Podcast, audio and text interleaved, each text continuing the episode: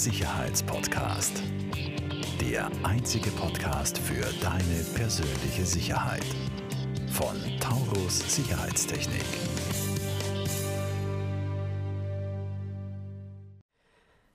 Herzlich willkommen bei einer weiteren Folge von der Sicherheitspodcast. Heute ist bei uns der liebe Jerome Pickel von Pickel Folientechnik. Freut mich, danke für die Einladung. Vielen Dank fürs Kommen, freut mich.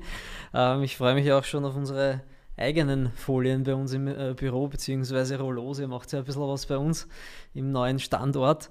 Ähm, und wir sprechen heute natürlich über, hauptsächlich über Sicherheitsfolien, ähm, was es da für Unterschiede gibt, was es für, für Schutzklassen gibt und so weiter und äh, was da der Nutzen von äh, Glasbruch und, und Sicherheitsfolien ist. Ähm, magst du dich einmal ähm, eingangs ein bisschen vorstellen und ein bisschen erzählen, was ihr macht mit Pickelfolientechnik? Gerne. Also ich bin der Junior in der Firma Pickelfolientechnik GmbH. Ähm, mein Vater ist schon also 30 Jahre in der Branche, was jetzt Sonnenschutz betrifft und eben speziell mit Folien und somit auch Sicherheit. Äh, die letzten fast 20 Jahre bald selbstständig in dieser Branche und da durfte ich natürlich auch sehr viel lernen. Er ist immer noch der Oberguru sozusagen in dieser, in dieser Szene. Ne? Also er hat diese Produkte sehr stark in Österreich vermarktet, ja. nach wie vor. Und ja, da freut es uns, dass wir da bei euch im Podcast sein dürfen.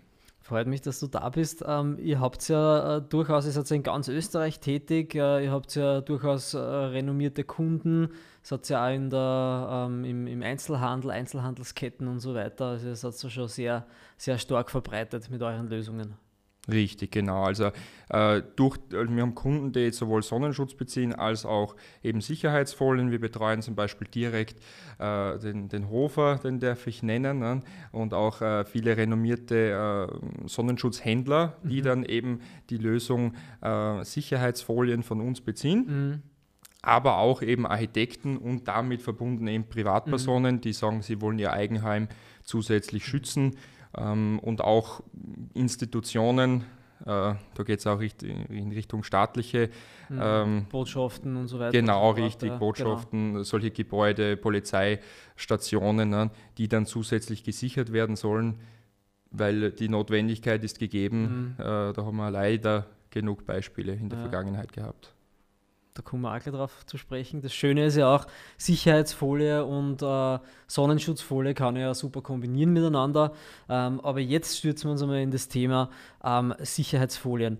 Äh, was gibt es dafür für, für Unterschiede bei, bei Glasbruchschutz, äh, Einbruchschutzfolien? Äh, führen wir ein bisschen aus, was es da für, für Klassen und für Unterschiede gibt. Also da muss man ganz stark differenzieren zwischen einer Einbruchs- hemmenden, man darf nie sicher sagen, mhm. einbruchshemmenden Folie, angriffshemmende Folie und einer simpel ausgedrückt Sicherheitsfolie, ne? Mhm. eine Splitterschutzfolie. Mhm. Was macht was?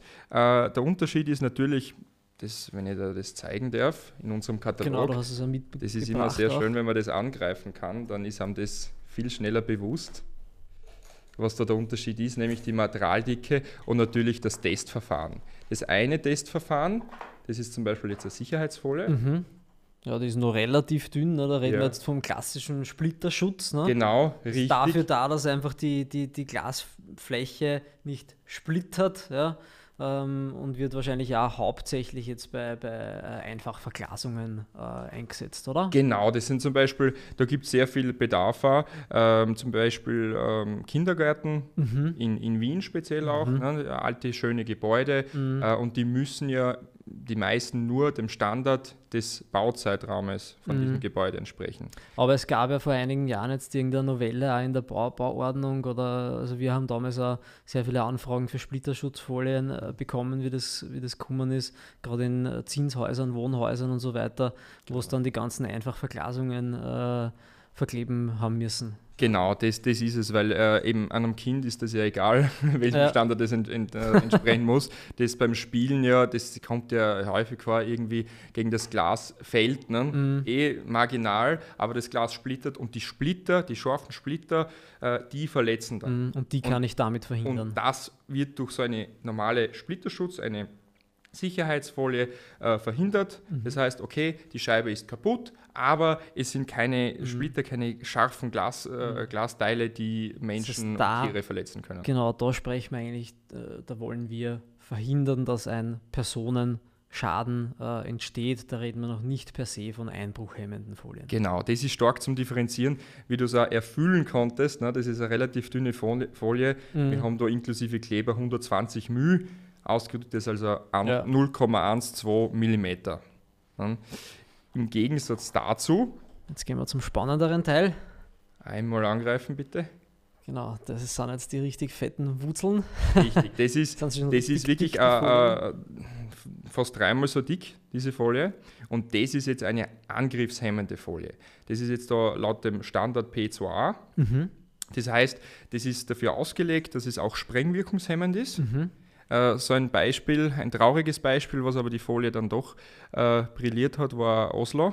Mhm. Äh, Breivik-Anschlag, da ist Mhm. fast eine Tonne Sprengstoff gezündet worden im Regierungsviertel. Mhm. Die Wucht war natürlich so groß, dass es äh, zeitweise die Fenster komplett äh, ausgehebelt hat. Ja. Aber die Glasflächen sind mit der Folie zusammengehalten worden Mhm. und das sind eben, das ist diese Klasse von Folien.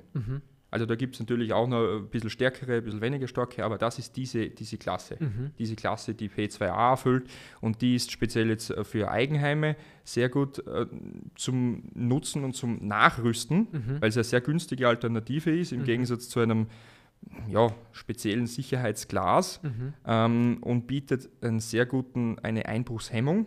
Also natürlich, wenn jemand genug Zeit hat und Das sehr abgelegen ist, da kommt er immer rein. Ich wollte gerade sagen, äh, bei, bei, auch bei Einbruchschutz äh, reden wir immer von vorbeugenden Maßnahmen, aber Fakt ist, wenn man möchte und genug Zeit hat, kommt man überall rein. Ja. Das ist es genau ist richtig. so. Ja. Also Ähm, es, es, es muss, es muss äh, Lärm machen und es muss Zeit kosten, weil also ein Blitzeinbruch ist im Schnitt von einem ge geübten äh, Einbrecher innerhalb von 30 Sekunden durch. Genau, Also der das ist ins Haus. Großer Schraubenzieher, aufgehebelt und die Geschichte ist erledigt. Ja. Ja. Und es geht ja immer darum, dass wir möglichst lange äh, verzögern oder dann auch alarmieren. Ja. Mhm. Ähm, jetzt interessiert mich, beziehungsweise sicher auch unsere Zuhörer und Zuschauer, so eine dicke Folie. Also ich, ich greife jetzt nochmal an, die, die ist, ich, ich habe sowas selbst auch schon mal verarbeitet und ich weiß, das ist ziemlich mühsam, das auch zu verarbeiten. Ja, das ist schon, da muss man wirklich schon ein Profi sein ähm, ähm, und sich an einen Professionisten auch wenden. Und wie wird das in der Praxis von euch verarbeitet? Welche Vorkehrungen sind da auch zu treffen und was ist mitunter, was muss man am Fenster beachten, was wird am Fenster angegriffen? Also generell ist es so, äh, die Folien, also sowohl die Splitterschutz als auch die Angriffshemmenden, die, äh, die, die P2A-Folie, wird auf der Innenseite des Glases angebracht. Mhm. Ähm, das wird im, im Feuchtverfahren gemacht. Das heißt, das, die, die Scheibe wird vorgereinigt, äh, die Kanten werden geputzt. Oder wenn man zum Beispiel Kunststofffenster hat oder Alufenster, die ähm, demontierbare Glasleisten haben, dann kann man es hinter die Glasleisten machen. Mhm. Dann wird die Folie eben vor Ort zugeschnitten, wird appliziert im Nassverfahren und äh, eben das Wasser dann ausgequetscht. Das heißt, es ist schon ein bisschen feucht, man muss halt gut abdecken, aber Mhm. das ist, ist ja kein Problem. Äh, und dann wird eine Randanbindung vorgenommen, Mhm. eben wenn man nicht hinter die Glasleisten gehen kann oder Mhm. darf, soll.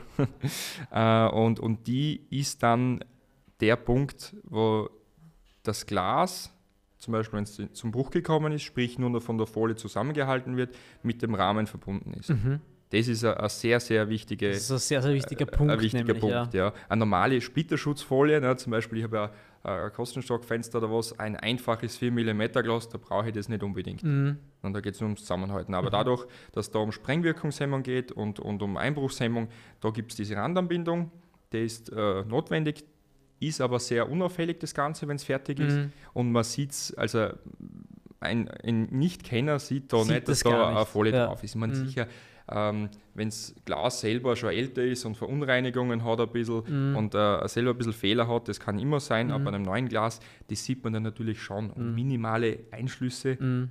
darf es geben, Mhm. ist marginal. Also das ist Ja, nicht das ist nennenswert. Nicht der Rede wert. Also genau. Da musst schon auf, ich sage jetzt mal, ein paar Zentimeter hingehen, oft, dass man das überhaupt sieht. Und ähm, wie ich es auch kenne, sieht man als ungeübtes Auge auch die, die Randanbindungen und so, dass das, das fällt einem nicht auf. Ja. Das ist Richtig, jetzt ja. nichts, was, was, was optisch einschränkt. Ja. Ähm, ja, äh, eine Frage noch, äh, bringe ich diese Folien dann eigentlich auch wieder runter? Also kann ich das, wenn ich sage, aus welchem Grund auch immer, ich möchte das nicht mehr haben, äh, sei es jetzt die, die einbruchhemmende Folie als auch die Sonnenschutzfolie, ähm, kann ich das wieder demontieren? Also das ist eine sehr gute Frage, speziell für Menschen, die in Miete wohnen oder für Institutionen, die in einem Gebäude, Gebäude in Miete wohnen.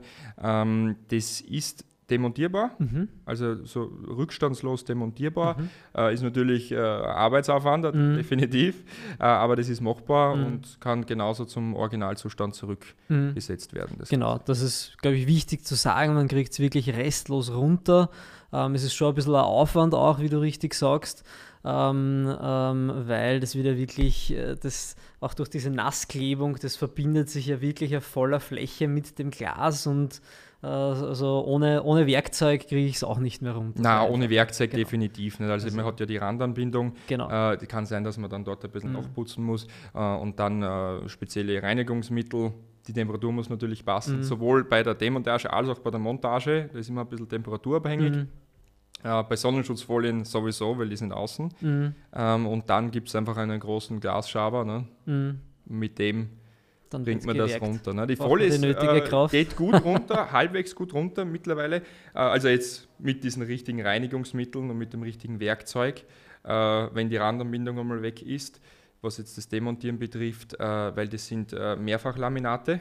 Mhm. Also das, da hat sich einiges getan, weil die ersten Splitterschutzfolien sind vor ungefähr 40 Jahren auf den Markt Mhm. gekommen. ne? Also da ist die Entwicklung schon Mhm. sehr weit. Äh, und das, was zurückbleibt, was dann halt ein bisschen mühsam ist, ist der Kleber. Aber Mhm. darauf sind unsere Monteure geschult Die kennen das. stellt kein Problem. Das ist perfekt. Ähm, äh, wie ist es jetzt, äh, wenn ich jetzt so eine Folie bei mir ähm, äh, innen geklebt habe, sei es privat oder in Büros, äh, muss ich da auf irgendwas aufpassen, wenn ich die, die Glasflächen innen dann reinige? Na, diese Folien sind alle, äh, das steht sehr auch dabei, SR steht für Scratch Resistant. Mhm. Das heißt, äh, muss man nicht irgendwelche besonderen Maßnahmen Das heißt, anwenden. brauche keine Spezialtücher oder Na, überhaupt nicht. Ganz normal zum normalen Reinigen. Das andere, Gasreiniger oder sonst was. na, ganz normal Glasreiniger und, und ein Wischfetzen und Obzieger, ganz normal. Das Einzige, was man nicht tun darf, ist zum Beispiel eine Scheuermilch oder Mhm. was. Aber das würde bis zum gewissen Grad auch ein normales Glas Ich wollte gerade sagen, das macht man beim normalen Genau, Glas auch richtig. nicht. Sowas nicht. Und natürlich, wenn man jetzt mit dem Stanley-Messer rumkratzt, also Ja. Mit einem Glasschaber zum Beispiel, sollte man dann nicht unbedingt draufgehen, Auf der Folie. Ja. weil der kann dann die Folie verletzen, wenn man verkannt. Aber grundsätzlich Aber ist alles, was am normalen Glas erlaubt, ist auch normal. auf der Folie erlaubt. Ja. Genau. Okay. Ähm, dann kommen wir noch äh, zu einem weiteren Part und zwar ähm, Sonnenschutzfolien. Da gibt es ja auch sehr viele verschiedene äh, Klassen und, und, und, und Unterschiede. Ähm, ein, ein, ein netter Nebeneffekt ist ja auch der UV-Schutz.